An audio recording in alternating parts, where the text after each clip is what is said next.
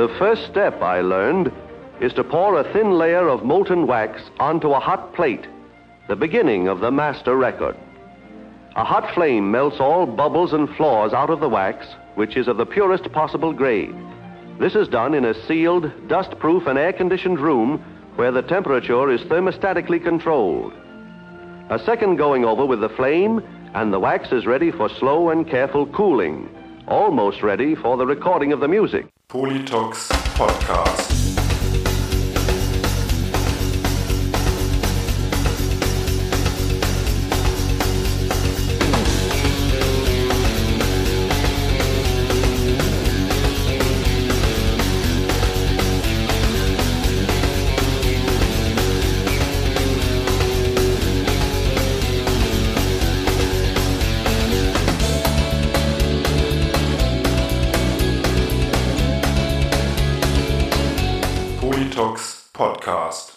Herzlich willkommen und hallo zu einer neuen Folge des Poditox Podcast. Schön, dass ihr wieder eingeschaltet habt. Am Mikrofon ist wie immer euer Falk Fatal. Heute reden wir über Vinyl.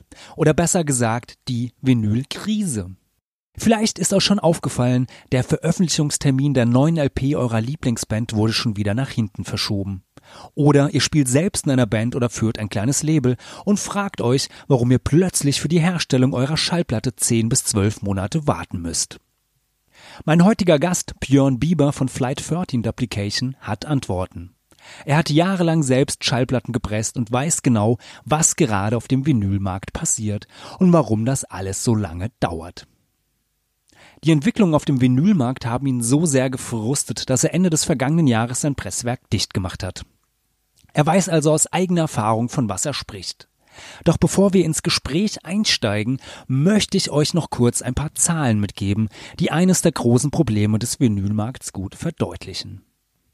Im Jahr 2011 wurden in Deutschland laut Bundesverband Musikindustrie 700.000 Schallplatten verkauft. Voriges Jahr sind 4,2 Millionen Schallplatten verkauft worden. Das heißt, innerhalb von zehn Jahren hat sich der Absatz verachtfacht. Das ist mehr als ordentlich. Im selben Zeitraum ist der Absatz der CD übrigens extrem zurückgegangen. 2011 wurden fast 100 Millionen CDs verkauft, 2021 waren es 32 Millionen. Und das sind wirklich nur alles Zahlen auf Deutschland bezogen. Für andere Länder gilt das ganz genauso, ganz egal, ob wir jetzt nach Großbritannien gucken, nach Frankreich oder in die USA, überall ein ähnliches Bild.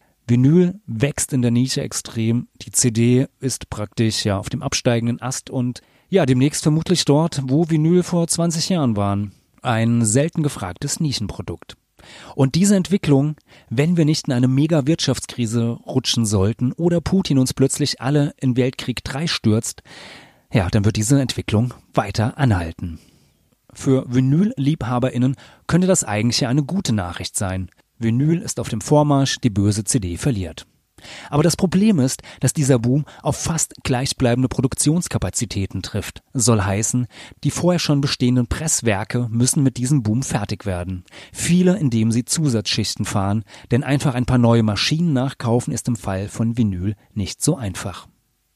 Aber neben diesem offensichtlichen Grund nennt Bieber noch einige weitere Gründe, warum der Vinylmarkt ein äußerst fragiles Gebilde ist und ich mich mittlerweile frage, sollten wir uns nicht besser von der Schallplatte verabschieden und nach einem neuen analogen Tonträger suchen, der ähnliche Qualitäten wie die Schallplatte besitzt und unsere haptischen Gelüste befriedigt und der Musik und KünstlerInnen eine Wertschätzung gibt, die der reine Stream nie wird liefern können? Oder sind das nur nostalgische Anwandlungen alter Fürze und die Jugend von heute scheißt ohnehin auf Haptik und Vinyl und in ein paar Jahren hat sich das Thema ohnehin erledigt?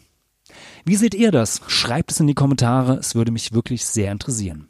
Bevor es gleich losgeht, erlaubt mir noch einen Hinweis in eigener Sache. Wenn euch dieser Podcast gefällt, dann könnt ihr uns mit einem kleinen Beitrag unterstützen.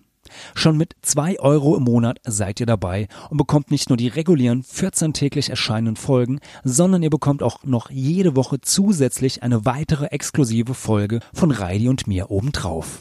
Geht dafür einfach auf patreon.com slash polytalks. Dort erfahrt ihr alles weitere.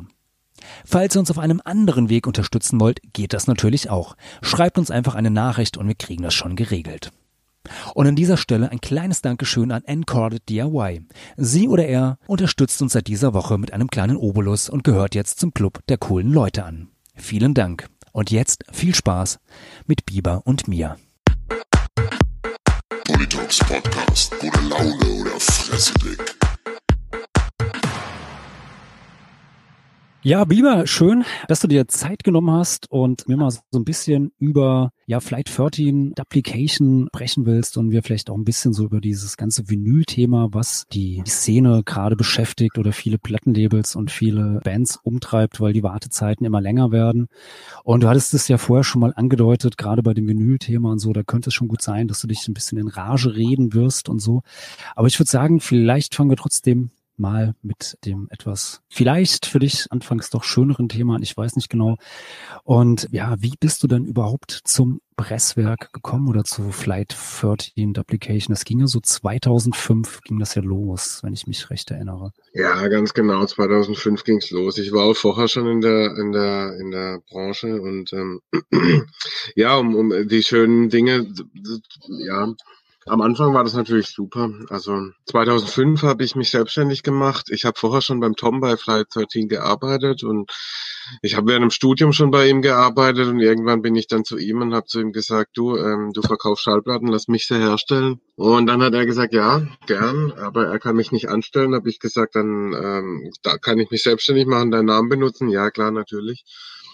Und so fing das an und dann waren wir auch noch im selben Gebäude damals in der Nordstraße in, in der legendären in, in Freiburg und dann äh, hat sich aber schon relativ schnell dann aufgesplittet, auch räumlich und da wir alle, der Christian, der damals mit mir gearbeitet hat und ich aus Karlsruhe kam und jeden Tag mit dem ICE nach Freiburg gependelt sind, was auch echt schön war, ähm, sind wir dann doch irgendwann nach Karlsruhe und dann war es räumlich getrennt. Ja, angefangen hat's natürlich als Broker. Ich weiß nicht, für diejenigen, die sich da nicht mehr so, heutzutage ist es dann nicht mehr so üblich, aber Broker, früher war das so, wenn du eine CD oder eine Schallplatte machen wolltest, dann konntest du das nicht einfach so beim Presswerk, sondern du hast über so einen sogenannten Broker gehen müssen. Das bedeutet, ich habe angefangen einfach mit dem Schreibtisch und wenn du, ähm, ich, wir haben ja damals auch für dich gepresst mhm, ja. und äh, das, das, das war dann, äh, das haben wir nicht selber gepresst, sondern das lief dann das wurde gebrokert über ein großes Presswerk. Und die haben das dann für uns hergestellt und dann wurde es ausgeliefert. Ja, so haben wir angefangen. Also das heißt Broker sozusagen wie so eine Art äh, Zwischenhändler. Das heißt, du genau. hast irgendwie Aufträge gesammelt für das, das Presswerk und hast die dann, also ich vielleicht. Ja, früher war das ja so, dass die das ganze, die Druckdaten zum Beispiel, das war alles noch nicht so einfach. Da musste man sich auch, da, da musste man sich schon auskennen. Mhm. Ansonsten konntest du da nichts in Druck geben und ähm, die Presswerke, die konnten mit diesen Amateuren, sage ich jetzt mal, nicht umgehen, sondern die haben dann von den Brokern, also von uns, fertige Aufträge bekommen, die äh, tiptop waren und die wurden dann einfach durchgeschleust bei denen. Ja. Heutzutage so, durch die ganze EDV, die in der Zwischenzeit möglich ist, äh, kannst du auch als Endkunde direkt zum Presswerk gehen. Genau das war früher nicht der Fall und mhm. das war die Art, wie wir angefangen haben. Ja. Aber du hast dann ja auch irgendwann dir Pressmaschinen oder, oder Plattenpressen äh, gekauft und hast dann ja auch wirklich Platten gepresst. Also das, das Handwerk sozusagen dann äh, selbst gemacht und nicht mal nur als Broker tätig. Angefangen hat es damit, dass wir einen Schneidetisch gekauft haben. Schneidetisch, der macht den Sound. Das ist so eine Art wie das Glasmaster beim CD. Die ähm, Erstellung praktisch der, der Rille die dann später mhm. gepresst wird. Ich kann später noch ein bisschen ins Detail gehen, aber es war so das erste, wo wir dann weggegangen sind von diesem Brokering.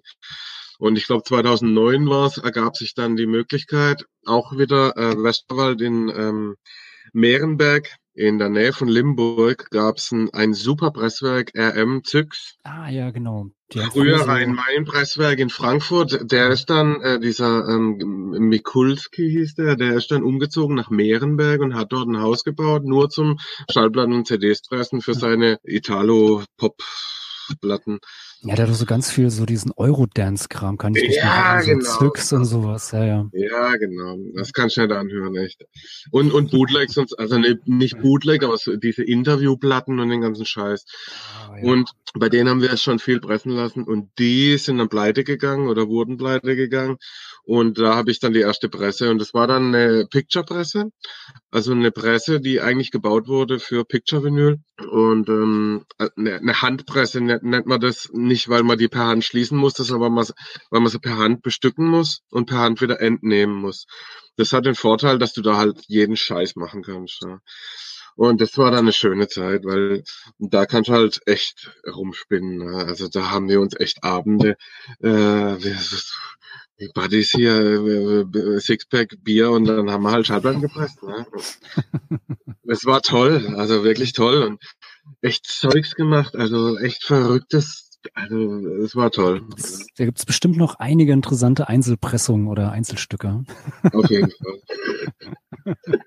ja, und ähm, dann wurde es natürlich immer größer und das Ganze hat sich dann auch verlagert. Wir haben gebrokert, am Anfang waren es wir mal 70 Prozent CD-Aufträge.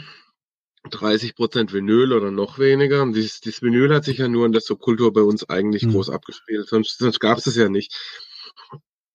Das ist ja noch so ein Punkt, auf den ich auch später auf jeden mhm. Fall nochmal zurückkommen werde. Ähm, viele sagen ja, das ganze Vinyl, ja, die DJs, die haben das am Leben gehalten. Nee, also natürlich haben die es auch am Leben gehalten, aber eigentlich war es unsere Subkultur und zwar mhm. schlicht und ergreifend deswegen, weil in den 90ern oder schon, ach, ja, sagen wir mal 90er, äh, wenn die Bands ein Album rausgebracht haben, war die CD einfach zu teuer.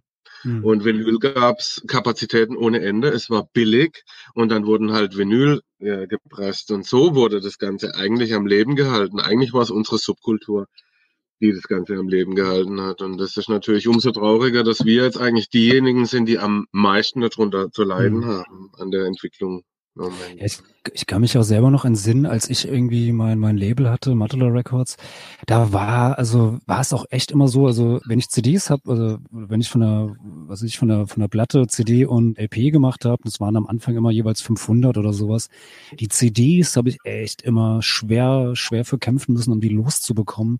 Und ja. Schallplatte ging halt echt immer wie, wie geschnitten Brot. Klar, bei der einen Band hat es ein bisschen länger gedauert als bei der anderen, um die Auflage abzuverkaufen, aber ja, also CD war zumindest in manchen Teilbereichen der, der Punk-Subkultur äh, ja echt, echt überhaupt nicht angesagt. Und da muss, es musste Vinyl sein, ja, um irgendwie also, mhm. äh, ernst genommen zu werden. Und äh, ja, auch als Band wollte man äh, CD, naja, ist ganz nett, aber du wolltest natürlich eine Schallplatte haben, ja. Und ja. Ja, das ist verrückt, wie sich das alles mhm. äh, gewandelt hat. Das ist wirklich ein, äh, das ist erstaunlich, ja. Mhm. Und ich habe jetzt so ein bisschen in einer, ja, in einer Vorrecherche, Schallplattenpressen ist ja auch wirklich, ist ja Handarbeit. Also es ist jetzt ja nicht irgendwie was, wo man irgendwie einen Knopf drückt und dann flutscht das alles durch und, sondern man braucht ja auch, glaube ich, ja, eine, eine gewisse Ausbildung oder, oder Vorkenntnis oder muss ich da ja schon auch ein bisschen reinarbeiten und es ist jetzt ja kein Ausbildungsjob, Schallplatten herzustellen. Wie, wie hast du dir dieses, dieses Wissen, dieses Know-how äh, drauf geschafft? Bist du da irgendwie bei anderen Presswerken mal, weiß ich nicht, ins Praktikum gegangen oder? Mm, nee, also jetzt rein vom Pressen her ist es ja so, du musst es, ähm, äh, du musst es unterteilen in den, den Schneidevorgang und den Pressvorgang. Ich erkläre mal ganz kurz, wenn du jetzt was pressen willst, ich bekomme von dir einen Link mit den WAV-Dateien und ähm, dann muss ja erstmal dieses Audiosignal in eine mechanische Information umgewandelt werden. Und das geschieht am sogenannten Schneidetisch. Der Schneidetisch ist ein umgekehrter Plattenspieler. Der macht die Rille, die später gepresst wird. Der wandelt das äh, Audiosignal in eine mechanische Information, sprich in die Rille. Und das, was die, das, was du später hörst auf dem Schallplattenspieler, ist das, was der Schneidetisch oder Schneidemaschine oder wie man es auch nennen will, fabriziert. Der, die macht eine Rille und zwar in, äh, macht die die Rille in eine eine Aluplatte, die mit einem Nitrocellulose-Lack überzogen ist. Und diese Rille ist genau dieselbe Rille, die du dann später auf der Platte hast, wenn du die anhörst. Und das Problem ist allerdings, dass dieser Lackschnitt, äh, der ist sehr, sehr empfindlich. Beim Pressen hast du ja 200 Grad, äh, 120 Tonnen Druck. Du musst praktisch ein eins zu eins, ein so genaues Abbild wie möglich von dieser Rille machen am, vom Schneidetisch, das dann später im Positiv in die Platte gepresst wird. Um auf deine Frage zurückzukommen, das Schneiden an sich, wir haben ja äh, glücklicherweise, also das ist ja, meine Kronjuwelen waren das, äh, den VMS 80 Schneidetisch von Neumann gehabt, das war das Beste vom Besten. Also wurden 60 Stück gebaut und diese Tische, deswegen haben wir auch viel Major-Zeugs gemacht. Also Ärzte haben wir die letzte gemacht, Placebo, Wolf, Alice, äh, oh Gott im Himmel, was haben wir alles gepresst? Also alle, alle große Nicht, weil wir super Typen sind, sondern dieser Tisch, der ermöglicht dir ein 1 zu 1 einen linearen Schnitt. Ja, das bedeutet, du, mit diesem mit diesem Schneidetisch kann man einen Master so gut wie ohne ohne Verlust auf eine Schallplatte bringen. Die Maschine macht das sehr viel. Wieder um auf deine Frage zurückzukommen, da muss man nicht viel können. Das, die, die Maschine macht es eigentlich von sich aus. Das Schwierige an der Schallplattenpresserei ist in der Tat das Pressen. Das ist schwierig. Und nein, ich bin da nirgends in eine äh, Lehre oder sonst was gegangen, sondern und das ist Learning by Doing. Mhm. Also da, da muss einfach pressen, pressen, pressen und pressen und nochmal pressen. Und selbst zum Schluss war es so, du stehst morgens auf und ich konnte dir nicht sagen, wird's gut, wird's schlecht, äh, wo liegen die Probleme, wo nicht. Ich komme ja auch später nochmal drauf. Die Herstellung von der Schallplatte ist so unglaublich kompliziert. Man kann sich das gar nicht vorstellen. Das birgt auch äh, echt Probleme heutzutage bei den jungen Leuten, die sich vorstellen, das ist eine Maschine, rechts ein USB-Stick, links eine Schallplatte. Es ist unglaublich schwierig. Ich habe immer gesagt, Leute, Arzneimittel oder Lebensmittel herstellen ist viel, viel einfacher als eine Schallplatte. Eine Schallplattenherstellung ist so komplex, so ein schwieriger. Natürlich, ich meine, das ist ein Prozess, der, der, der wurde vor 50 Jahren entwickelt und hat sich seitdem nicht verändert. Der passt nicht mehr in die heutige Zeit oder er passt in die heutige Zeit, wenn man mit dem Medium umgehen kann, wenn man das kennt, wenn man es versteht und so weiter. Das ist alles wunderbar. Aber es gibt halt auch viele Menschen, die es nicht verstehen und die, wie gesagt, denken, das wäre eine, eine Turn-the-Key-Solution. Wie ging es dann, dann weiter? Da war denn die eine, eine Press, Presse war dann da. Dann habt ihr euch noch eine zweite irgendwann besorgt, nehme ich an, oder? Ja, die Presse, das war, äh, wie gesagt, eine Handpresse, da kannst du keine Stückzahlen oder irgendwas mhm. machen. Die Qualität von so einer Handpresse ist jetzt auch nicht so toll ich habe mich dann umgeschaut nach einer Tulex-Maschine. Tulex sind die Automatikmaschinen und auf dieser Automatik-Tulex werden auch heute noch, sag ich mal, also bestimmt 95 Prozent aller Schallplatten werden gepresst mit einer Tulex Automatikmaschine. Die hat die beste Qualität, das sind sehr zuverlässige Maschinen. Ist eigentlich eine Jahrhundertmaschine. Die werden ja jetzt auch wieder gebaut seit ein paar Jahren. Und im Prinzip werden die gebaut so wie damals in den 70ern. Äh, unverändert, technisch, nur halt mit einer modernen Steuerung und sicherer und eingehaust und sauberer und so weiter. Aber das reine technische Grundgerüst ist eigentlich immer noch genau das gleiche wie vor 40, 50 Jahren. Ja, und dann haben wir halt gepresst, ja, und dann äh, ging das weiter. Dann hat sich schon vor, ähm, ich sag mal schon vor fast zehn Jahren, hat sich eigentlich so langsam ganz latent dieses Vinylproblem angebahnt. Es war dann so, dass die Presswerke, bei denen wir haben pressen lassen, schon angefangen haben zu sagen, dass zum Beispiel keine Teilmengen farbiges Vinyl mehr möglich sind. Das war für uns natürlich Katastrophe, weil im Punk äh, ist halt so ähm, Vorbestellung farbiges Vinyl, war früher immer so 100 in Farbe, 400 in Schwarz, war so das mhm. Standardding. Das war dann nicht mehr möglich, großes Problem. Äh, dann haben wir das in einem anderen Presswerk machen lassen. Die waren dann aber auch irgendwann plötzlich überlastet. Ich weiß noch, ich stand im Europapark in der Schlange von der Achterbahn, habe ich eine WhatsApp gekriegt. Das äh, Presswerk nimmt keine Aufträge mehr an. Ich dachte, ach, scheiße, bin natürlich gleich nach Hause gefahren. Ja, und dann äh, war es so, dass wir dann mit unserer Presse, Gott sei Dank, das Ganze ein bisschen auffangen konnten. Ja, mhm. weil dann konnte ich halt sagen, okay, dann mach ich halt selber. Mhm. Scheiß, scheißegal, man ich halt selber. Und das war so vor fünf, sechs Jahren dann, oder? Ja, das war so vor fünf, sechs Jahren, wo das dann akut wurde und das Ganze hat sich dann immer weiter verschlechtert. Bis es jetzt, dieses Jahr war es ja so, mhm. dass zuerst, das wusste ich, äh, ich habe das gar nicht so groß mitbekommen, aber Anfang des Jahres haben die ganzen großen Presswerke die Broker rausgeschmissen. Mhm. Alle rausgeschmissen. Äh, Eldorado, Duophonic, äh, äh THS, Digi-Style oder wie die alle heißen, ich weiß gar nicht, wurden alle rausgeschmissen von den Presswerken, weil die Presswerke gesagt haben, wir haben keine Kapazitäten mehr, wir haben die Kapazitäten an die Majors verkauft und wir können für euch nichts mehr pressen. Das hat uns zuerst gar nicht mal so tangiert, weil wir waren ja immer die MPO. Also ich war sehr eng mit MPO. Das ist ein französisches, sehr großes Presswerk. Und ich war schon immer ein sehr großer MPO-Fan, mhm.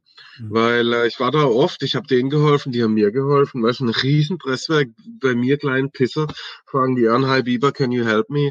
Und ich habe ihnen, äh, hi, can you help me? Und jeder hat sich geholfen, war überhaupt kein Problem ich war noch 2020 im Januar unten, weil sie sich auch eine Picture-Presse gekauft haben, habe ich ihnen geholfen. Ich wäre nie auf die Idee gekommen, dass das sich mal ändert. Aber auch da hat sich's geändert. Ich habe dann irgendwann eine E-Mail bekommen, äh, hallo Biber, äh, sie, äh, wir können bis, wir können keine weiteren Aufträge mehr von euch annehmen. Ach, und die Aufträge, die schon seit zwei Monaten bei uns sind, die schicken wir euch wieder zurück, die können wir auch nicht machen. Das war Ja. dann, das war, weil ich kann mich noch entsinnen, du hattest irgendwann mal, glaube ich, so im, im Sommer um den Dreh herum schon mal irgendwie so ein, ähm, bei Facebook irgendwie so ein Post irgendwie Ja. ähm, veröffentlicht, dass es jetzt äh, alles länger dauert und du auch erstmal nichts Neues annimmst und kann mich auf jeden Fall entsinnen, da waren einige sehr böse Kommentare darunter. Das Ja. war dann praktisch so der, der Grund dafür, oder? Ja, das war absoluter Grund dafür. Das kam aber erst dann äh, verspätet, weil die erste Reaktion war dann die, hey Jungs, wir machen in Zukunft einfach alles selber. Das ist mir gerade Mhm. recht. Äh, Mhm. Scheiß auf das Brokering. Das gibt eh, es war immer nur Probleme und die Lieferzeit haben sich immer weiter ähm, nach hinten äh, geschoben und äh, scheiß doch drauf. Das ist eine Chance für uns. Wir hören jetzt auf mit dem Brokering. Wir machen jetzt alles nur noch selber. Mhm. Und dann, Das ähm, heißt, das heißt, wenn ich ganz kurz sage, bis dahin, also praktisch bis ja, Anfang 2020, habt ihr also auch weiterhin noch gebrokert und aber auch selber Platten gepresst. Ja, noch Beides weiter. sozusagen. Wir haben bis 21 ähm, im, im Ja, Früh, beides, also genau ja. vor einem Jahr, Ja. war es eigentlich, äh, bis vor genau einem Jahr haben wir gebrokert und wir haben gepresst. Wir haben damals schon Mhm. sehr viel selber gepresst, weil einfach vieles hast du einfach nicht mehr bekommen. Ne? Ja. Du, du musstest wirklich schauen, wo bekomme ich was her. Und es war schon schwierig. Und dann vor einem Jahr hat sich die Situation schlagartig verschlechtert und dann haben wir, wie gesagt, gesagt, das machen wir selber, kein Problem. Und dann lief das auch alles mal ganz gut. Dann habe ich einfach schlagartig gemerkt, es geht nicht. Es geht nicht. Sich bei euch natürlich vermutlich auch die, die Arbeitsbelastung extrem dann erhöht, wenn ihr auf einmal die ganzen Aufträge, die rausgegeben wurden, sind jetzt alle selbst abgearbeitet habt. Also gehe ich jetzt einfach mal davon aus. Ja, das So. kam dann alles später. Wir haben ja auch dieses Handicap, sag ich mal, gehabt. Wir hatten eine einzige Maschine und die konnte nur 180 Gramm pressen. Ich konnte keine 140 Gramm, sondern nur 180. Mhm. Fertig aus Armen. Das, das muss ich sagen, das haben die Leute eigentlich geschluckt. Mhm. Also da hatte ich relativ wenig Probleme. Die Leute haben dann doch im, Großteil gesagt, okay, scheißegal, zahlen wir halt die 180 Gramm Aufpreis, Hauptsache wir kriegen unsere Schallplatten. Und dann war das okay. Mhm. Äh, da habe ich jetzt wirklich, das, da war ich überrascht, dass das äh, doch problemlos lief. Aber ja, das äh, Ganze hat sich dann immer mehr zugespitzt und das Ganze hat dann gegipfelt irgendwann im, im August. Da kann ich mich an die Situation erinnern. Ich habe gepresst und eingetütet und gleichzeitig habe ich auf den Berg geschaut, den ich pressen muss. So Gedanken verloren und dann wurde mir schlagartig klar, das wird nicht gehen.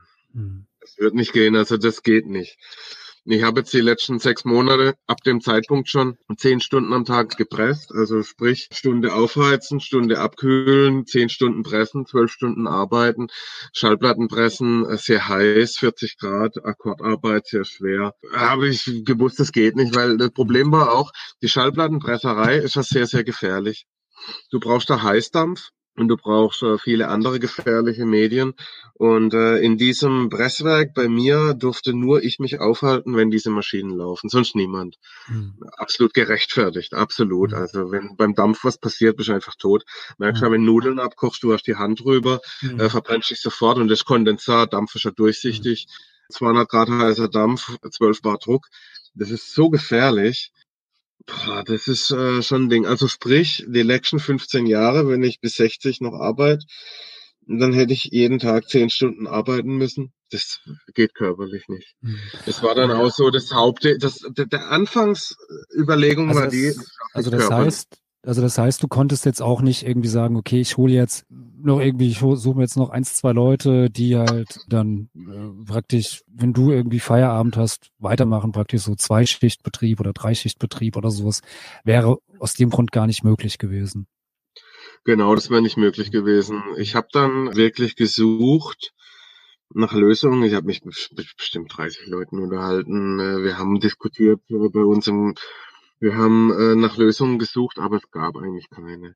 Es Mhm. gäbe, es hat eine einzige hätte es gegeben und es wäre gewesen, wir ziehen um und bauen das alles berufsgenossenschaftskonform auf und sicher auf und so weiter, so wie es ja auch jetzt Duophonic machen. Aber da hatte ich äh, erstens mal echt nicht die Energie dazu. Mhm. Ich hatte das Geld nicht dazu und wir sind ja gerade in diesem Zeitpunkt mit der Firma komplett dann ins Presswerk gezogen. Das war ja auch noch eine große Veränderung, wo ich gehofft habe, dass wir da ein bisschen was in, in, in den Griff kriegen, dass wir von äh, getrenntem Büro in Karlsruhe zur Produktion in Pforzheim, dass man das alles in Pforzheim zusammenlegt. Aber natürlich jetzt rückblickend löst das nicht mein Problem, dass nur ich da pressen darf. Ne? Das, das ist halt einfach blöd. Und wie viel Platten konntest du dann praktisch am Tag dort, dort pressen? Also du schaffst schon in der Minute zwei Platten, du schaffst am Tag dann 1000 Platten ungefähr. Okay. Ja, kann man sich ja dann ausrechnen, äh, ja, wie lange das dann gedauert hätte, um das alles abzuarbeiten. Aber ja. Genau, und wenn wir jetzt gerade bei dem Thema sind, kannst du auch überlegen, ich glaube im Mint war es die Laserchart 2020 hat mir der Matze Krumm erzählt, war Platz eins ähm, Phil Collins Box, LP-Box. Ja. Und jetzt, äh, ja, und ich habe jetzt keine Ahnung, wie viel davon gepresst wurden oder was da drin ist in dieser Box, aber sagen wir mal, da sind fünf Platten drin mhm. und es wurden 10.000 Stück gepresst, also 50.000 äh, brutto. Äh, war eine Maschine 50 Tage beschäftigt, dieses unnötige Produkt leider, leider herzustellen. Ja. ja, krass, krass.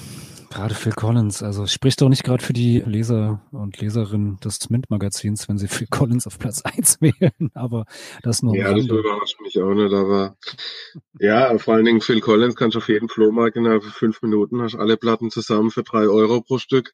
Die klingen wahrscheinlich besser als der Scheiß in der bekackten Box, den sich niemand anhört, sondern eingeschweißt ins Regal stellt. Aber hey. Ja, das, ja. ja aber das ist ja, glaube ich, also das ist ja dann vermutlich auch mit eines der, der, der Probleme, dass dass halt mittlerweile man das Gefühl hat, dass irgendwie so die ganzen Flohmarkt äh, Krabbelkisten irgendwie nachgepresst werden. Also wie du schon eben sagtest, Phil Collins, äh, den Kram findest du auf jeden Fall auf jedem Flohmarkt in irgendeiner Plattenkiste drin. Weiß ich nicht, die ganzen anderen Sachen, also selbst irgendwelche Beatles Platten, die ja, äh, die man auf jedem Flohmarkt irgendwo kriegt oder Rolling Stones Sachen oder irgendwie was, selbst das wird ja teilweise dann eins zu eins nachgepresst und ist ja eigentlich überflüssig, weil wenn du es nicht beim, auf dem Flohmarkt findest, dann halt bei Discogs, ja, also für einen schmalen Taler.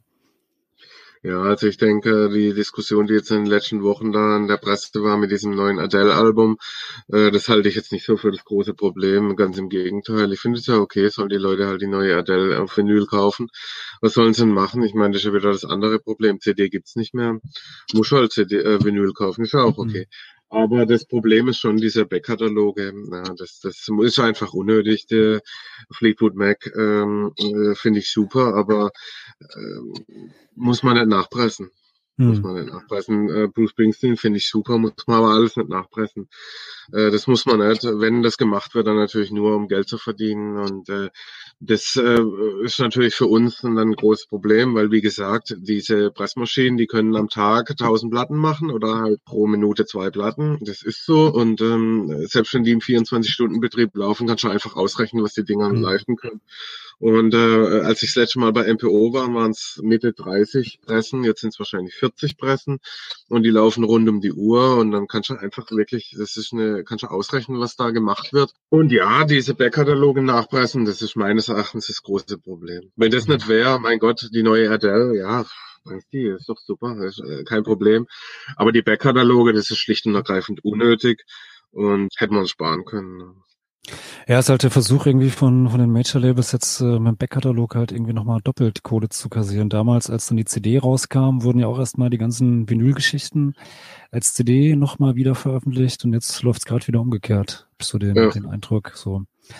Ja, ähm, dann, aber dann, ja, und dann kam ja irgendwann, glaube ich, dann, wo du dann selber für dich gesagt hast, so jetzt ist, ist, ist Schluss und äh, Wann, wann war ja, das? wir haben keine Lösung gefunden von dem ganzen Problem. Wir haben es nicht gefunden und dann äh, kam mir irgendwann in den Sinn, äh, verkauft den Scheiß und dann äh, war das, hat sich das im Kopf festgesetzt und das fand ich dann okay und dann war es natürlich, das ist natürlich die andere Seite, natürlich guter Zeitpunkt, sowas zu verkaufen. Dann habe ich ähm, Freunde angerufen und das war eigentlich in fünf Minuten, ohne da über den Preis zu diskutieren, mhm. war das Ding eigentlich gesprochen. Das Problem war dann eher natürlich, dass meine Stammkunden, das sind ja viele meiner besten Freunde, die müssen natürlich versorgt werden und das war eigentlich das größere Problem. Ich habe dann eine Woche lang mich bemüht, jemanden zu finden, der meine, zumindest mal meine Stammkunden übernimmt, weil das ist wie wenn ein Land, Landarzt aufhört auf, auf, dem, auf dem Land, ähm, der findet auch, niemand braucht neue Aufträge, neue Kunden, äh, will niemand. Ja. Mhm. Und äh, Duophonic waren dann diejenigen, die gesagt haben, äh, okay, also wir kümmern uns drum. Mhm. Und da bin ich wirklich sehr, sehr dankbar drum. Bin ich wirklich sehr, sehr dankbar drum. Weil äh, es, es haben jetzt schon auch viele meiner Stammkunden dann gesagt, okay, wenn du aufhörst, dann war es das auch für uns, dann hören wir auch auf. Aber doch einige können weitermachen und das ist auch gut so. Und wie waren so die, die anderen Reaktionen darauf, als du dann ja so bekannt gegeben hast, dass Flight 13 Duplication, beziehungsweise zwischenzeitlich war es ja auch mal die badische Plattenmanufaktur, gell? Badische Schallplattenmanufaktur, ja, so habe ich es mal genannt. Aber das, ähm, das habe ich mir einfach so ausgedacht in meinem ja, nee, ähm, die, die Gründe waren einfach die, die ich schon gesagt habe, dass einfach keine Perspektive da war. Aber es gab dann auch noch andere Gründe, äh, die ganz am Anfang dann schon ziemlich reingestoßen sind. Und zwar zum, zum Beispiel auch das, dass du einfach, äh, dieser Markt ist sehr schwierig. Also ich verbrauche oder ich habe verbraucht am Tag 100 Euro Gas. Hm. Und äh, dann ist der, das, das, das war jetzt noch im September oder wann, jetzt ist ja der Gaspreis um 80 Prozent nochmal gestiegen. Und dann der Granulatpreis ist innerhalb von einem Jahr auf ein, von 1,50 Euro pro Kilo auf 3 Euro äh, pro Kilo gestiegen. Granulat ist für das Vinyl praktisch, oder? Genau, das, das ist so Granulat, aus dem wird dann der Presskuchen gepresst, äh, ge, ge extruiert, der dann ausgepresst wird in der Pressmaschine. Mhm. Dann die äh, Kartonagen, die Druckereien, die haben am Ende jetzt länger gebraucht als wir. Ich habe jetzt noch zwei Produktionen, die bei mir in Pforzheim stehen. Da habe ich im Oktober die Drucksachen bestellt und ich habe immer noch keine Taschen. Und die mhm. kommen jetzt hoffentlich nächste Woche, weil ich würde die gerne mal loswerden. Ja, das ist so ein, so ein, so ein äh, ja, so, so, äh, wie soll man sagen, ich weiß nicht, ob es durch die ganze Corona-Pandemie jetzt natürlich war schon begünstigt, aber das ist schon ein Problem. Das, das habe ich dann gesehen und dann äh, also zumindestens, zumindestens so die ganzen Papiergeschichten. Also da, ich arbeite ja in einem, in einem Verlag, kriege es da auf einem, also zumindest beim Papier äh, kriege ich schon mit, dass es mittlerweile auch auf jeden Fall deutlich schwieriger geworden ist, bestimmte Papiersorten in, in einer bestimmten Menge oder Papierdicken ähm, zu bekommen und das auf jeden Fall da auch, ja, also da auf jeden Fall irgendwie so mit, mit Corona, Lieferengpässen, Lieferketten, die unterbrochen worden sind und so, dass das da auf jeden Fall mit, also zumindest bei der Papiergeschichte da so eine Rolle spielt. Ja. Ja, das ist beim Menüler auch genau das gleiche mhm. Problem. Und äh, dazu kommt dann noch ein ganz anderes Problem, das auch äh, in der Corona-Krise entstanden ist, und zwar diese Corona-Bands. Ja, also wenn wir jetzt weitergemacht hätten, dann wären wir auch, wie die anderen, jetzt bei einem Dreivierteljahr, Jahr Lieferzeit gelandet. Äh, unausweichlich, weil wir müssen Geld verdienen, beziehungsweise wir mhm. müssen kein Geld verdienen, aber ich muss halt meine Rechnung bezahlen. Und dann äh, wären wir auch bei einem Jahr äh, Lieferzeit gelandet. Du weißt, was machst du mit, mit so einer Corona-Band? Die haben noch nie live gespielt oder irgendwas. Die haben sich kennengelernt in Corona-Zeit, müssen natürlich sofort eine Schallplatte machen, ganz klar. Dann geben sie die Schallplatte in Auftrag, es dauert ein Jahr, nach einem Dreivierteljahr kriegt er einen Anruf, äh, wir haben uns aufgelöst. ja, und dann? Ja. ja. Ich meine, wenn du jetzt ein, Konzern bist oder irgendwas, dann sagst du denen, ja Leute, pff, das ist doch mir egal, hier AGBs, ihr habt schon bezahlt, äh, alles, alles, das gesteht mir zu, äh, das ist mein mhm. Geld, das ist euer Problem. Aber natürlich kann ich das oder mache ich sowas nicht und äh, was machst du dann? Dann sagst du, okay, Leute, ja, also äh, das und das, äh, die Drucksachen, die wurden schon gedruckt. Warum wurden die Drucksachen schon gedruckt, wenn die Platten erst in einem halben Jahr, in einem Vierteljahr ausgeliefert mhm. werden? Ja, weil so ist ja, nee, aber äh, können wir jetzt doch noch ein bisschen was zurückkriegen oder weißt solche Diskussionen mhm. möchtest du in der Branche arbeiten, wo das ist. Ich habe mhm. so nicht angefangen und ich habe mhm. da kein Interesse dran. Deswegen habe ich mich nicht selbstständig gemacht. Mhm. Du machst dich nicht mehr selbstständig, um Geld zu verdienen. Du machst dich selbstständig, um dich selber zu verwirklichen und sowas ist scheiße. Wie willst du mit sowas umgehen? Da habe ich keine Lust drauf. Ich habe immer so ein bisschen den Eindruck, so dass diese diese ganze ganze Vinyl ja, Branche so alles auch alles so ein bisschen so auf auf Kant genäht ist. Also ich habe irgendwo gelesen, es wohl auch Anfang, ich glaube 2020 war das schon, dann Kalifornien dieses ähm, Apollo ähm, Werk äh, abgebrannt ist, die ja die Lacquers, also diese Masterfolien hergestellt haben und dass es da jetzt wohl oder zwischenzeitlich auch nur noch in Japan irgendeinen gab, der die hergestellt hat und solche Sachen irgendwie, also und der Energieverbrauch natürlich sehr, Ja, wo du gerade eben gesagt hast, wenn das, das Gas auf einmal um 80 Prozent steigt, dann äh, wird auch ganz klar, dass Soli-Sampler auf Vinyl für Fridays for Future vermutlich ja ein bisschen wieder widersprüchlich wäre. Ja, genau, das ist der Fall. Also die, was du gesagt hast, Apollo äh, Februar 2020 war natürlich eine Katastrophe. Ähm, seitdem ist nichts passiert. Ich habe eigentlich mhm. damit gerechnet, weil in dieser Branche ja so viele junge, engagierte, ähm, innovative Menschen sind, dass da schnell jemand sich findet, der neue Leckers herstellt. Bisher wurden die nicht hergestellt. Ja, der Druck ist sehr groß. Der Druck ist sehr groß und äh, das, das Ganze ist sehr fragil und das Ganze kann jederzeit zusammenbrechen, was es ja eigentlich auch gerade tut. Also, mhm. wenn wir mal ehrlich sind, ist ja eigentlich schon zusammengebrochen. Ähm, ja, das ist auf jeden Fall ein großes Problem und das Ganze war, die, die Entscheidung dann war im, oh, ich glaube im September, wo ich dann gesagt habe, ist Schluss.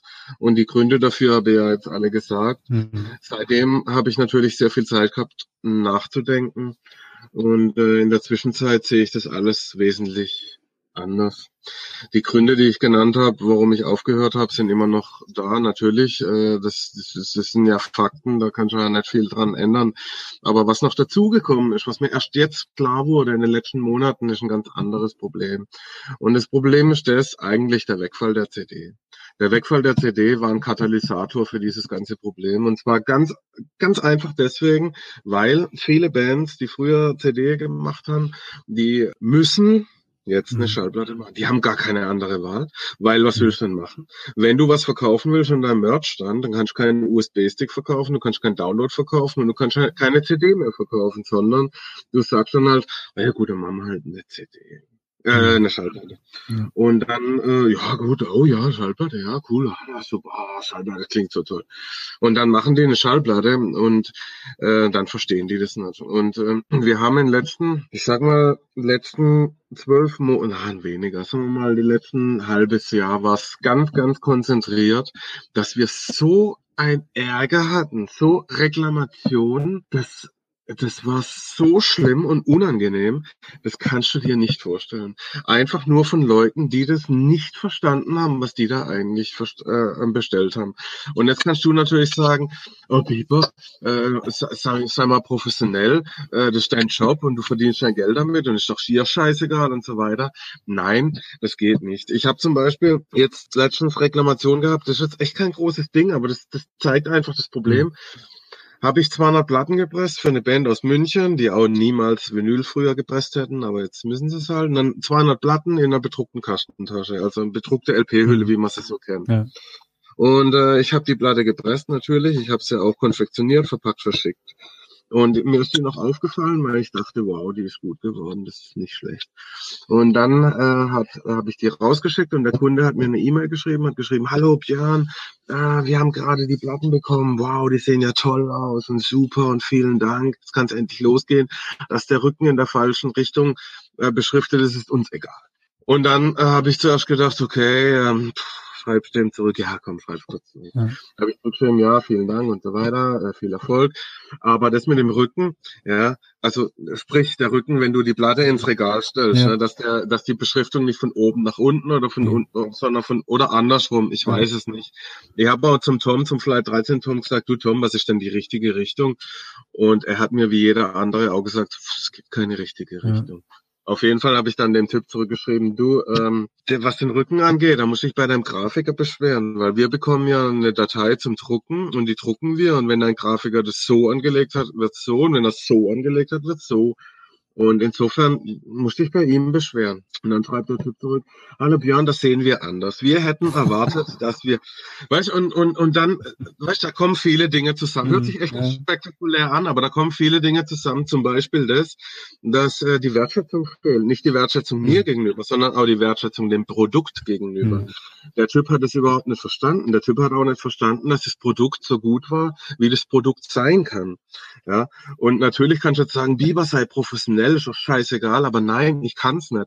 Wenn du Schallplatten drehst und hey, das hört sich jetzt pathetisch an, ja, wirklich. Es hört sich wirklich an wie aus dem Bilderbuch, aber Alter, du musst mit Herzblut dabei sein, wenn du so eine Scheiße machst. Ansonsten brauchst du die Maschine gar nicht anmachen, weil das Mhm. ist so ein Kampf, diese Platten rauszubringen. Und wenn ich dann sowas höre, dann nehme ich das mit nach Hause, professionell hin, professionell her.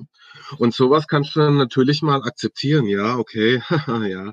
Aber wenn das so geballt kommt, wie es dann dieses Jahr auch kam, dann geht es einfach nicht mehr irgendwann. Ja, es sind halt so die, die kleinen Nadelstiche, die, die, äh, die Ja. einen so auf Dauer irgendwann so ein bisschen, ja, dann auslaugen und kaputt machen. Ja. Genau.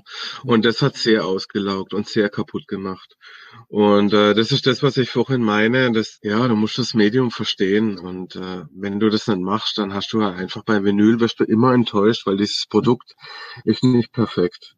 Das Produkt ist nicht dafür gemacht für die perfekte Zeit, die wir hier haben, wo die Produkte alle perfekt sind und so weiter. Das Produkt, wenn man es jetzt rein mal vom Audio anhört, äh, an, Audio betrachtet, ist, ist schlecht. Ist so, weil es hat so viel physikalische Grenzen, die digital nicht hat.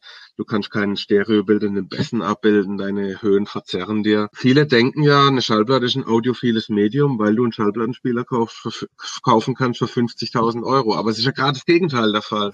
Du brauchst einen Schallplattenspieler für 50.000 Euro, um das Ganze perfekt darzustellen. Ansonsten ist es einfach nicht perfekt. Und diese ganze Erwartungshaltung und so weiter, das, das war eigentlich so in den letzten Monaten, wenn ich es mir recht überlege, für mich eigentlich so das Hauptding, warum ich aufgehört habe, Mhm. weil ich diese Diskussion nicht mehr führen kann. Dafür ist mir das zu anstrengend, zu wertvoll, zu, oh, ich weiß gar nicht, wie ich sagen. Ich bin, jedes Mal, wenn ich drüber rede, rege ich mich auf, weil es so schade ist. Es ist so schade. Mhm. du. Es, es könnte so gut sein, ne? Ja, hättest du nicht auch einfach sagen können, so, ähm, ja, ich mache irgendwie jetzt hier so einen kleinen, kleinen Cut und ich suche mir meine, meine Kunden einfach ein bisschen besser aus oder nehme keine, keine neuen Kunden mehr an und arbeite jetzt nur mit den, den Stammkunden zusammen, die ja, wie du ja auch schon Fund gesagt hast, zum Teil auch wirklich gute Freunde von dir sind und versucht hättest, äh, das, das so über die Runden zu gehen oder ist das dann auch durch die beschriebenen, ja, weiß ich nicht, äh, Energiepreiserhöhungen etc. halt auch einfach, dass es sich sonst anders nicht rentiert hätte? Es ist in der Tat so, dass bei den ganzen Stammkunden gab es null Probleme. Null. Hm. Null. 0,0. Aber dann sind halt so Sachen, also wenn du jetzt, also um, um, um das auch noch kurz zu beantworten, ja, ich habe letzte Woche den Jahresabschluss gemacht, ich habe letztes Jahr draufgelegt. Hm. Also ähm, weniger geht nicht. Ja, du musst da, du musst pressen, eine Maschine, die muss laufen.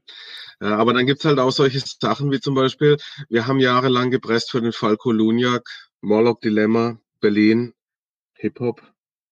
Wie war sein anderer Name? Ich weiß nicht. Auf jeden Fall, der hat verkauft wie blöd. Ja. Der hat äh, Platten verkauft. Der hat im Jahr dann mal kurz äh, pff, neues Album, 5000 Stück hier, 3000 da und so weiter. Und ich habe mich bis zum Schluss dann bemüht, mh, dem seine Platten zu pressen.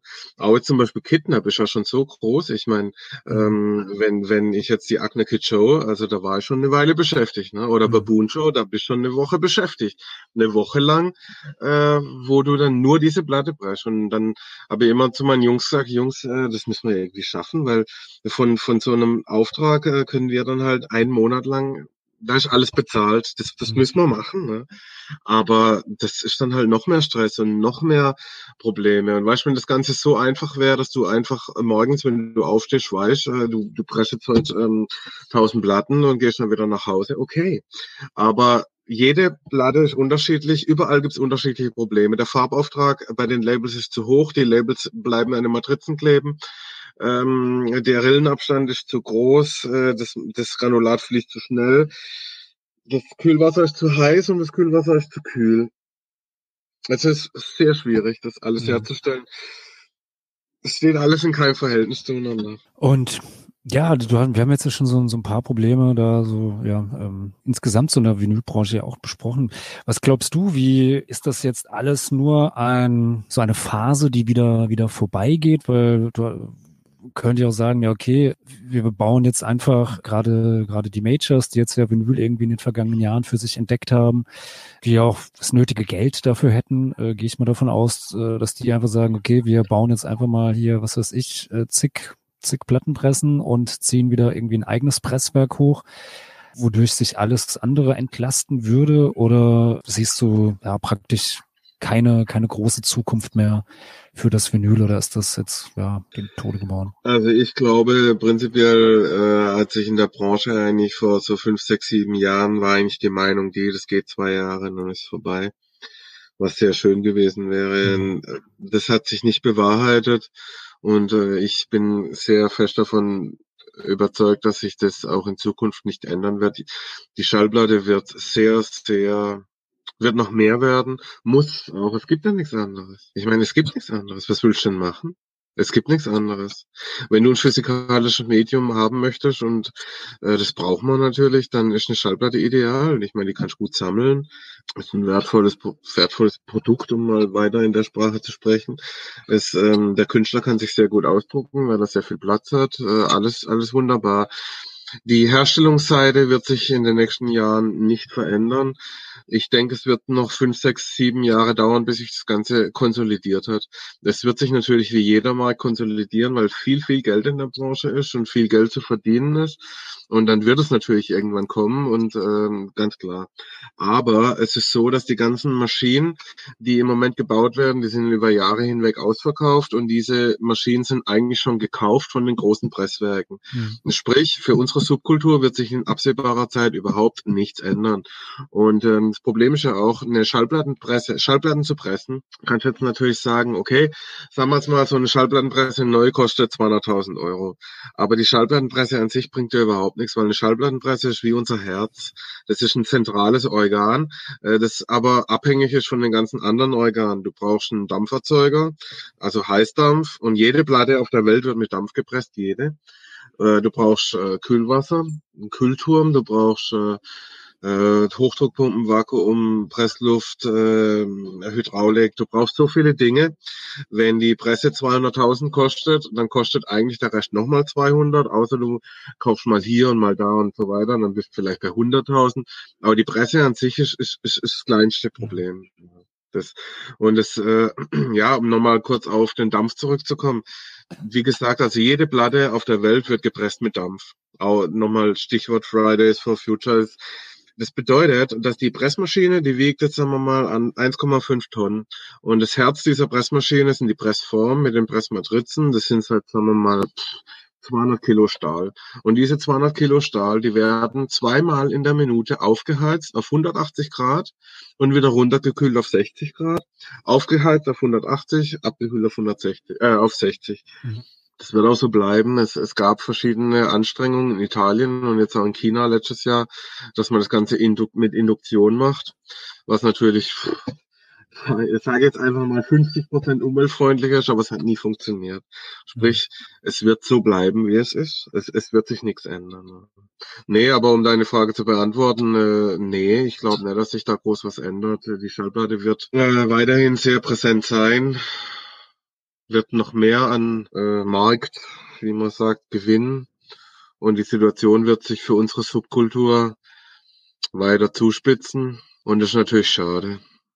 Und halt auch, weil natürlich die Major-Labels die, die Kapazitäten ja, ver verbrauchen oder äh, belegen. Ja, also Zahlen wir haben damals zahlen die dann auch mehr oder genau.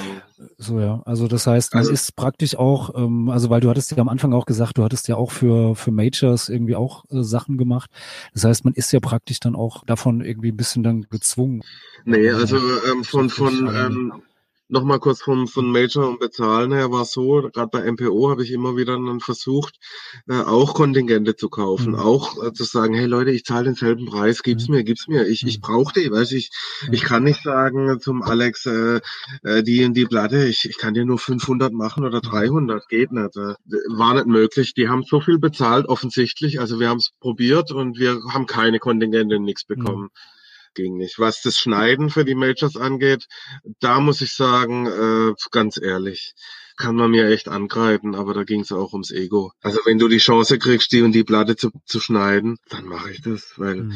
äh, zum, zu sagen, äh, ich habe die letzten drei Ärzteplatten geschnitten, hey, mein Gott, also da bin ich auch also ein Stück weit stolz. Ja, nee, also da, ich da, kann da, verstehen. Da, also ich bin, bin großer kannst, du, kannst du natürlich sagen, äh, Biber, äh, das ist natürlich nicht in Ordnung und hier groß die Fahne und so weiter, aber nee, also das, das habe ich gemacht, ja, das mhm. habe ich gemacht und und äh, das habe ich gemacht, weil ich stolz drauf war, dass ich mal kein Bootleg.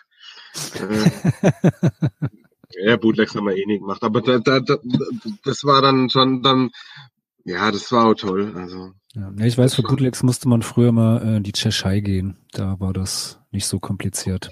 Ja, es wird heute wahrscheinlich immer noch so sein. Ja. Weiter habe ich ja ganz am Anfang auch äh, pressen lassen, war immer überrascht, da musste man nichts mit GEMA und sowas einreichen. Da stand dann einfach ja. so, ist das deine Platte? Ja, ja, ist meine. Ja, okay. Ja, ja.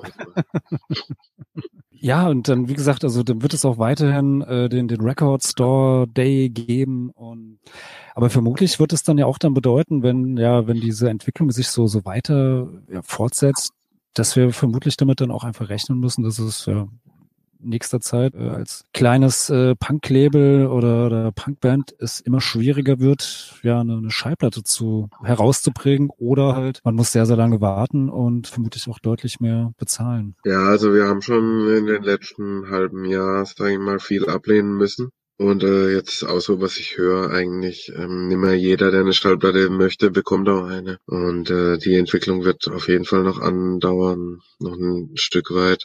Wie gesagt, also ich denke schon, ich bin, ich bin im Moment ein bisschen negativ überrascht, wie, wie vorhin schon sagte. Eigentlich war immer so, habe ich immer so gedacht, in dieser Szene sind viele junge engagierte, kluge Köpfchen, die gerade das mit den Folien irgendwie gestemmt bekommen. Mhm. Oder auch mal neue Pressmaschinen bauen, die jetzt nicht äh, unbedingt so teuer und so weiter, aber äh, eigentlich gibt's es nicht. Es ist, gut, es ist schon wirklich ein schwieriges Metier und gerade diese äh, Schneidfolien, das ist ja Nitrocellulose-Lack, den brauchst du zum Bombenbauen. Da brauchst du eine Sondergenehmigung, dass du überhaupt äh, über, über die, Eink die Chemikalien kaufen darfst, um das Zeugs herzustellen. Das Ganze ist hochexplosiv. Deswegen ist das Ding auch in den USA in die Luft geflogen. Ja, aber wenn jetzt dieser Ja, alte es, Japaner, es ist gut. Es- Das Beste wäre eigentlich, wenn es mal neue Technologien gäbe. Technologien, die auch äh, Umwelt, die, die- dieser Umweltsituation dieser heutigen Mhm. angepasst sind. Gerade diese Induktion in Italien war ja eine gute Idee. Oder auch die Schneidetische. Heute ähm, äh, jeder, der es, es es geht nur um, um, um der, der den tollsten Schneidetisch hat, der kriegt die besten Schnitte und äh, es, es geht echt mal, es sollten mal einfach mal ein bisschen mehr Innovation, aber weißt, bei uns war es auch so am Ende, wenn du dann so nur noch brech, brech, brech, ich habe mir nichts mehr angehört. Ich wollte nur noch raus, raus, der nächste Mhm. muss raus, die Lieferung raus, raus, das hier raus. Hast du das mal angehört? Nein, habe ich nicht. Ich habe keinen Gott im Himmel. Raus damit. In so einer Branche das ist natürlich schwierig. Ja. Jahrzehntelang hat sich niemand drum gekümmert, außer jetzt irgendwie den, den kleinen Indie-Labels und was weiß ich, äh, vielleicht noch paar, paar Hip-Hopper und Elektro-Labels oder Acts, weil technisch ist das ja alles noch mehr oder weniger der, derselbe Stand, wie die, die Schallplatte vor 50 Jahren hergestellt worden ist, oder? Da hat sich ja eigentlich nichts Grundlegendes verändert, oder? Null. Es hat sich null geändert, überhaupt nichts. Und äh, alles ist so wie früher alles. Es gab ähm, nichts, was sich verändert hat. Gut, auf der einen Seite muss man sagen, klar, wenn was richtig gut ist, du kannst nicht verschlimmbessern, äh, du kannst also, klar kannst du verschlimmbessern, aber äh, alle Versuche, das Ganze in eine andere Zeit oder mit ähm, moderneren äh, Technologie, äh, alles, alles ging in die Hose, alles. Die Herstellungsweise von Vinyl ist wirklich die, die es echt vor 50 Jahren war. Ohne, und das ist halt auch das Problem, was ich vorhin meinte. Mhm. Du kannst es äh, nur schwer den Leuten vermitteln, den jungen Leuten der Facebook-Generation, die ja nicht mal Hallo und Tschüss bei einer ähm, Nachricht schreiben können, die, na, das, das, das, das kann schon schwer vermitteln, weißt? Ich meine, das Problem ist auch das, wir, du und ich, wir haben uns musikalisch sozialisiert über eine Schallplatte.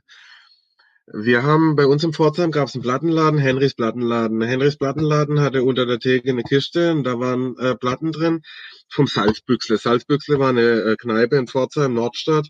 Und die haben dicht gemacht und der Henry hat dann die Platten geschenkt gekriegt oder gekauft. Die waren so am Arsch.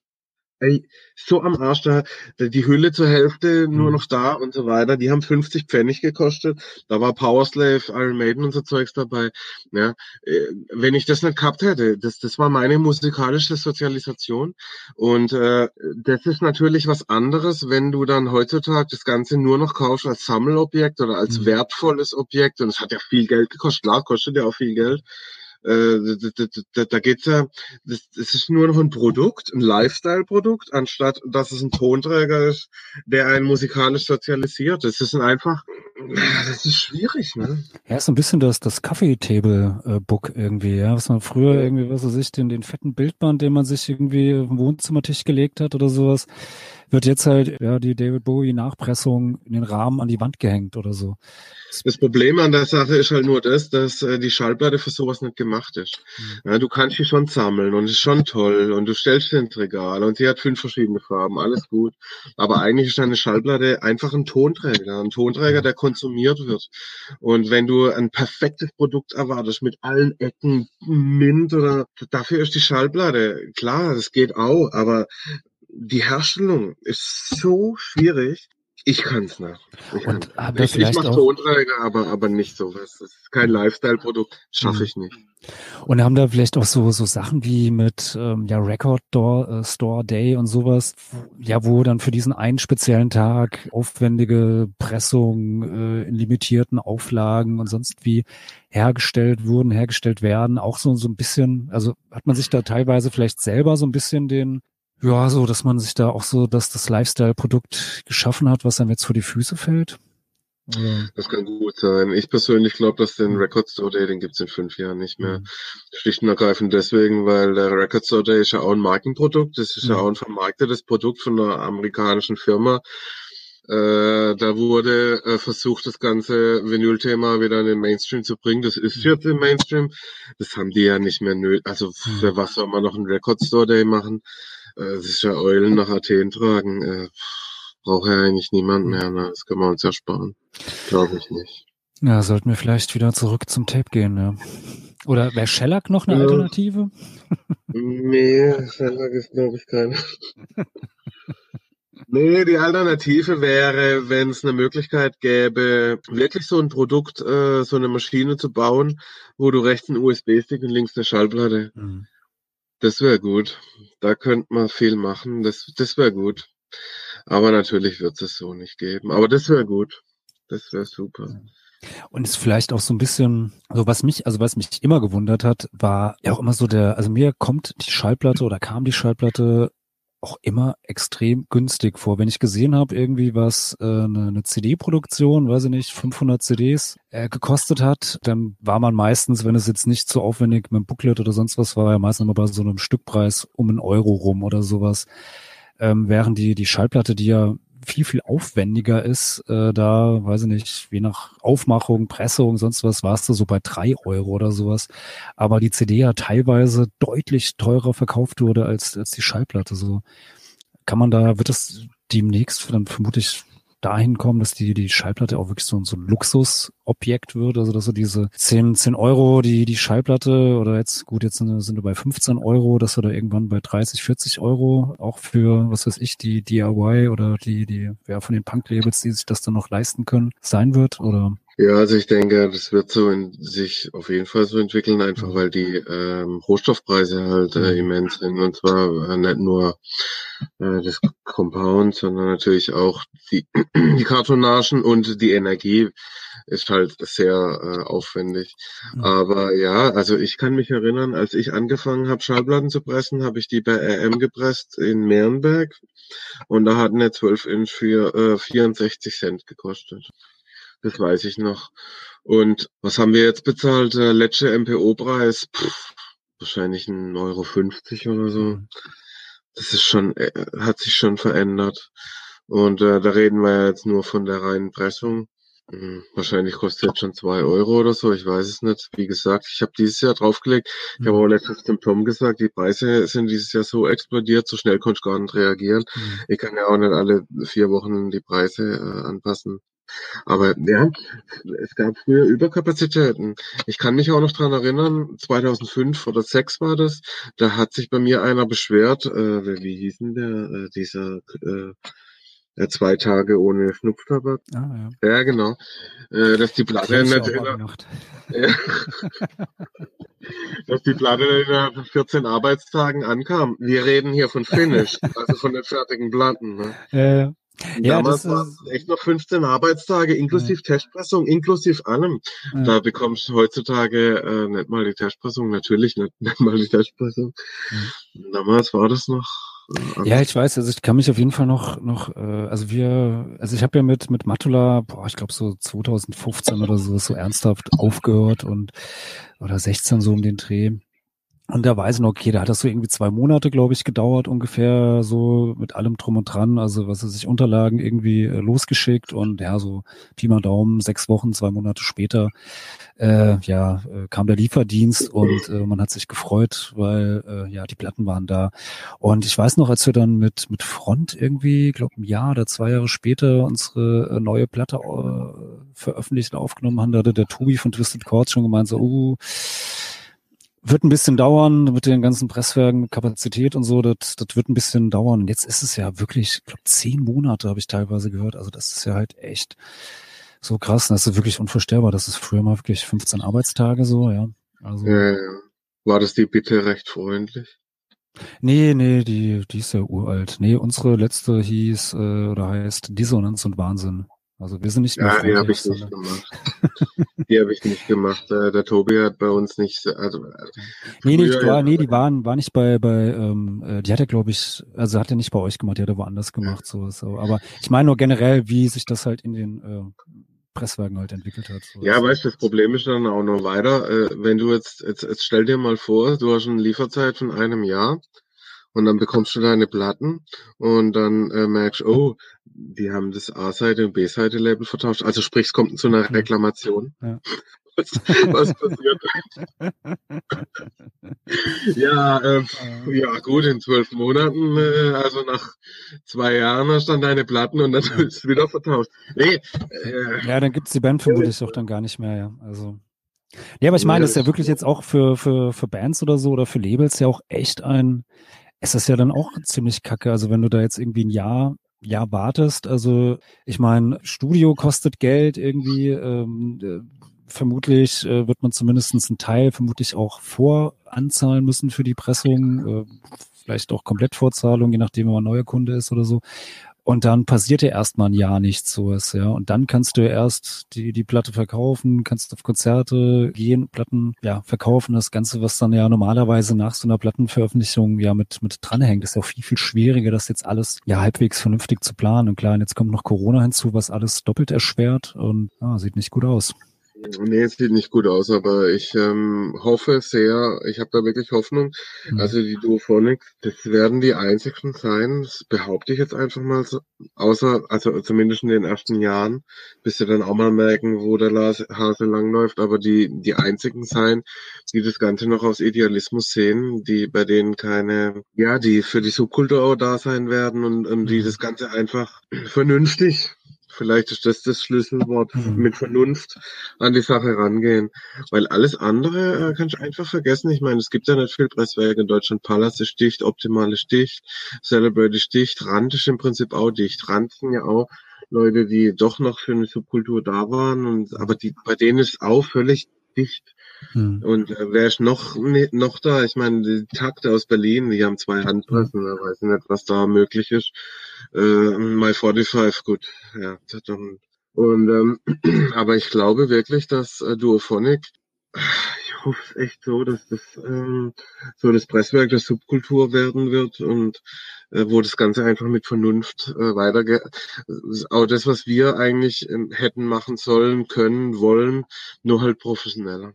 Ja, und wie, wie geht's dir denn jetzt so? Wir nehmen jetzt hier so, ja, knapp zwei Wochen, also wir haben jetzt, glaube ich, heute haben wir den äh, 13. Januar, das heißt so, ähm, du bist jetzt praktisch seit äh, zwei Wochen knapp, ja, weiß ich nicht, wie sagt man jetzt, äh, äh, ja, nicht mehr, nicht mehr Inhaber, äh, Rentier.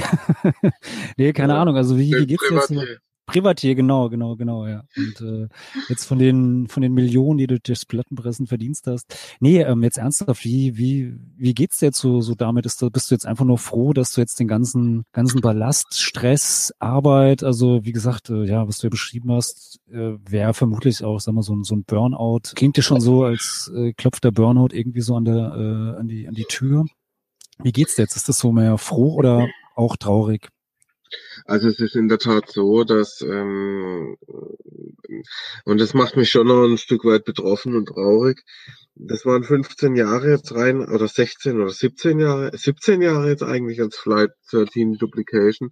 Und natürlich waren es unglaublich tolle Zeiten, weil wie gesagt, also du kannst ja was aufbauen und dann kam die Schneideanlage, die Presserei und es ist natürlich unglaublich, wenn du das alles mal überlegst und wen ich da kennengelernt habe und was ich alles für Leute kenne und was ich tolles, es ist ja umwerfend. Also ey, echt, man muss, ab und zu muss man echt mal hinsitzen und sich drüber nachdenken. Aber trotzdem ist so, dass wenn ich an diese Firma zurückdenke, sehe ich nur das Schlechte.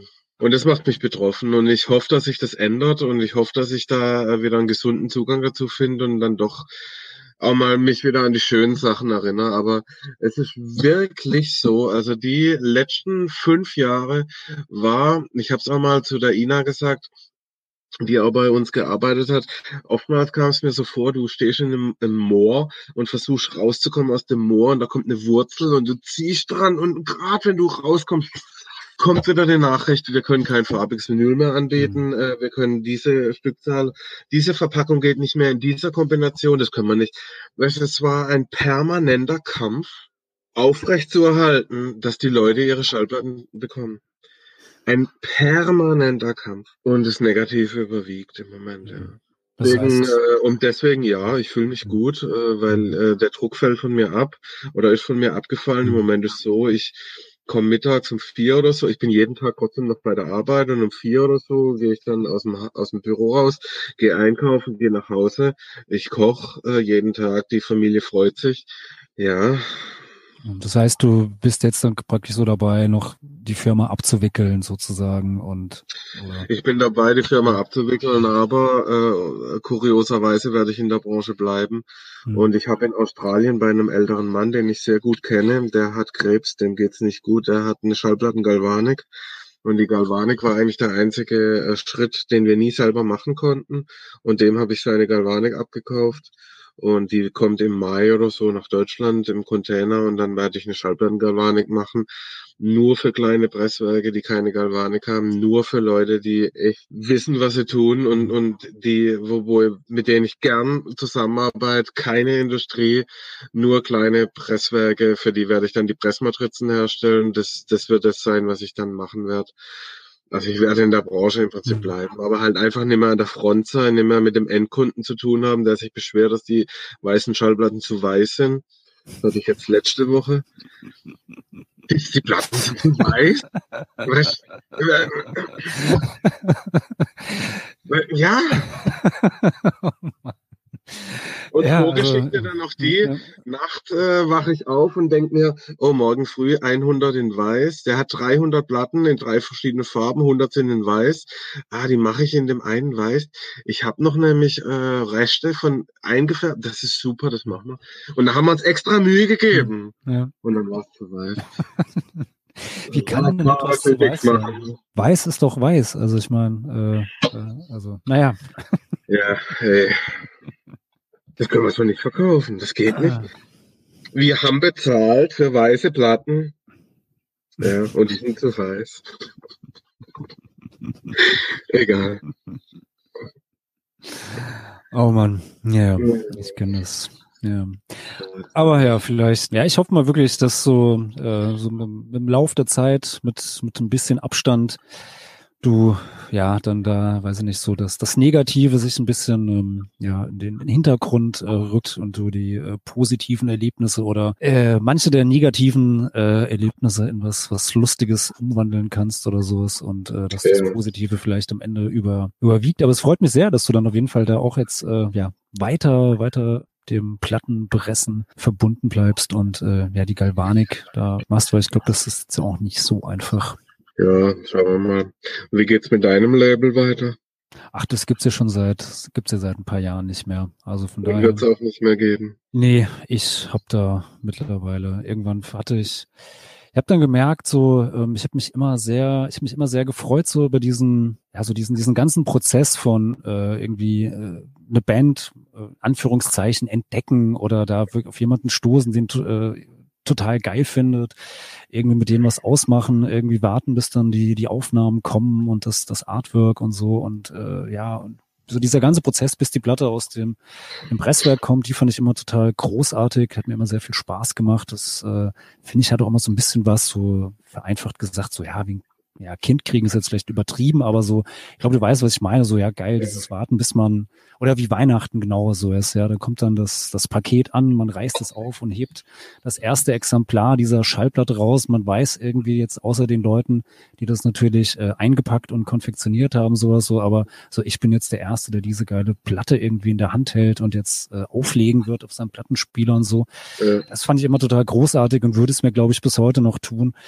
Ich habe allerdings irgendwann keinen Bock mehr auf dieses ganze Verkaufen gehabt. Also ähm, das hat mich einfach nur noch genervt und äh, habe auch gemerkt, so ich habe dann irgendwann auch äh, einen richtigen Job angefangen mit 40 Stunden die Woche und das Ganze dann irgendwie nebenher zu machen, ist dann halt doch auch ja irgendwie war dann doch ein bisschen zu viel und habe ich dann irgendwann die Lust verloren, weil ich mache ja auch noch nebenher andere Sachen irgendwie mit äh, Fanzine oder sonst was und Band und andere Sachen schreiben. Da hatte ich irgendwann einfach echt keinen Nerv mehr und war dann auch echt froh, als dann so wirklich so die, die ganzen Restbestände mehr oder weniger zum Großteil abverkauft waren und äh, ich mich mit den ganzen Bands irgendwie dann äh, da teilweise, wenn es noch äh, notwendig war, geeinigt hatte oder sonst was. Und ja, das war, glaube ich, auch so 2016, 2017 oder sowas. Und das war dann echt, ja, also danach ging es mir auf jeden Fall auch besser und ich war auf einmal sehr, sehr, wieder sehr happy und über die viel neu gewonnene freie Zeit und ja, denke, ist auch besser so. Also es gibt ja genügend Leute, die Platten rausbringen und Labels und ja, wenn man da nicht mehr mit vollem Herzen dabei ist oder mit äh, voller Leidenschaft, dann ist es halt auch den Bands gegenüber unfair, denen man dann halt irgendwie eine Platte versprochen hat oder äh, für die eine Platte macht und bringt ja nichts, wenn die dann bei mir im Keller irgendwie umschimmeln, weil ich irgendwie zu faul bin, die zu verkaufen. Hm. Ja, ich denke, es ist auch äh, sehr schwierig geworden, weil die Flut hm. einfach immens ist. Wenn, ich kann mich erinnern, wenn das Ox rauskam, und du hast auf dem Close Ox gelesen und da hast die Reviews angeschaut. Seitenweise Reviews. Ja. Und ich habe trotzdem zu meinen Jungs gesagt, hey, pro Doppelseite haben wir vielleicht eine Platte gemacht. Mhm. Wer macht die ganzen anderen? Das ist ja, wenn wir, äh, wenn ich mir anschaue, was wir alles gepresst haben und wir waren eine Platte in einer Doppelseite Review, die mhm. wir, hey, das ist ja unglaublich viel Material. Also, wer hört es an? Das kannst du eigentlich kaum anhören. ja, ja, auf jeden Fall. Also ich meine, die, die Review-Seiten werden nicht, nicht äh, weniger, ja. Also. Mhm. Und ich weiß noch früher, irgendwie, als äh, Gott, unsere äh, mit meiner damaligen Band, da haben wir irgendwie, das war Ende der 90er, so ein äh, mit, mit drei anderen Bands aus Hessen, Punk aus Hesse auf die Fresse hieß der Sampler, so kleine Seven Inch. Ähm, das Ding haben wir ohne, ohne große Werbung, haben wir das, glaube ich, innerhalb von sechs Monaten waren da tausend Stück von weg, sowas, ja. ja. Weil halt irgendwie im Plastikbomb wurde das Ding irgendwie abgefeiert, irgendwie. Da stand halt irgendwie, klingt nach DDR-Punk, obwohl alle Bands aus Hessen kommen. Super, die Nummer war geritzt, sowas, ja. Und die, die Singles haben sich echt äh, verkauft wie geschnitten Brot und äh, weiß ich nicht, so die ersten, ersten anderen Sachen, die ich gemacht habe damals bei Motula, auch. Also das hat nie länger als ein halbes Jahr oder sowas gedauert. Vielleicht mal neun Monate, um so eine 500er Auflage irgendwie zu verkaufen. Und äh, mhm. ich glaube, das ist mittlerweile, also mittlerweile machen hier viele gar keine 500er Auflage mehr, sondern ist ja, glaube ich, so 300 hat sich jetzt so ein bisschen ähm, äh, so als das neue 500 eingegroovt. Ja. Also wir haben auch viele Hunderter, die aber mhm. genauso wichtig waren. Also ja. Äh, ganz, ganz wichtig, wo, wo du, ja, egal.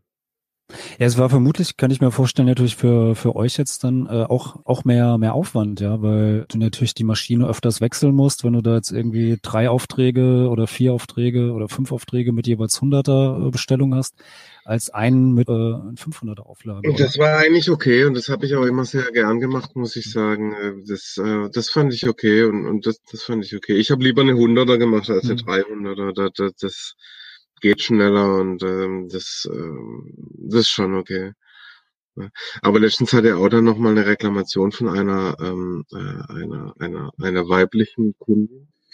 Ähm, die hat reklamiert, sie hat die Testperson bekommen und äh, die Hintergrundgeräusche sind zu groß. Dazu muss man sagen, wir haben nie Probleme gehabt mit Hintergrundgeräuschen. Scheiße, also äh, und ähm, wir haben dann aus Kulanz äh, nochmal nochmal, äh, sie hat uns dann noch überredet, 500 zu machen, was wir nicht mal für unsere besten Freunde gemacht haben, aber okay, hat sie geschafft. weiß auch nicht warum. Und dann haben wir nochmal aus Kulanz nochmal geschnitten, nochmal Matrizen, nochmal Testpressung, war es ja wieder. Und dann äh, ging es darum, äh, das kann ich so nicht das geht, das geht. Sag mal, hört ihr euch eigentlich die Sachen, das könnt ihr doch nicht bringen, sowas zu ver Dann haben, haben wir gesagt, hey, entweder wir pressen die jetzt oder kriegst Geld zurück. Scheißegal, mhm. scheißegal, deine Entscheidung. Dann, dann habe ich Anrufe bekommen von allen Presswerken aus Deutschland, weißt du, My 45, mhm. äh, Randmusik und so weiter. Sag mal, was ist denn das für eine, die da, das, das, das, das. Naja, schlussendlich haben wir es dann natürlich gepresst. Ich komme deswegen drauf, 500 Stück von der Produktion, wo ich genau weiß, da stehen in fünf Jahren noch 490 mhm. im Keller aber Riesenwirbel gemacht und zwar mhm. sehr, sehr wichtig und äh, ja, wie könnt ihr nur? Egal. Ja. Erledigt. Ja, Biber. Ähm, ja. Ich glaube, wir haben so ein bisschen die ähm, Vinylproblematik, glaube ich, ist, glaube ich, ganz gut rübergekommen, wo, an welchen, welchen Stellen das irgendwo alles hakt und knirscht und was ja. dich dazu veranlasst hat, dann auch äh, ja Flight 13 Duplications einzustellen, was ja ich, wie gesagt, echt sehr, sehr schade finde, weil ich habe damals immer sehr, sehr gerne bei dir gepresst und das war auch echt immer, immer super. Also ich habe da, kann ich jetzt immer so als Kunde zurückgeben, ich war immer zufriedener Kunde und habe da eigentlich nie irgendwelchen Gründe zur, zur Reklamation gehabt oder so. Also war da immer sehr, sehr happy mit und äh, ja, auf diesem Weg auch mal danke, ja. Also das Danke auch an dich und, und so, das hat ja auch Spaß gemacht. Und naja. Ja. Naja, dann, ja, würde ich sagen, auf jeden Fall, komm, machen wir hier ein, äh, machen wir ein Schleifchen drum und ähm, widmen uns genau. vielleicht wieder den, den schöneren Dingen. Lieber, ich bedanke mich und ja, dir.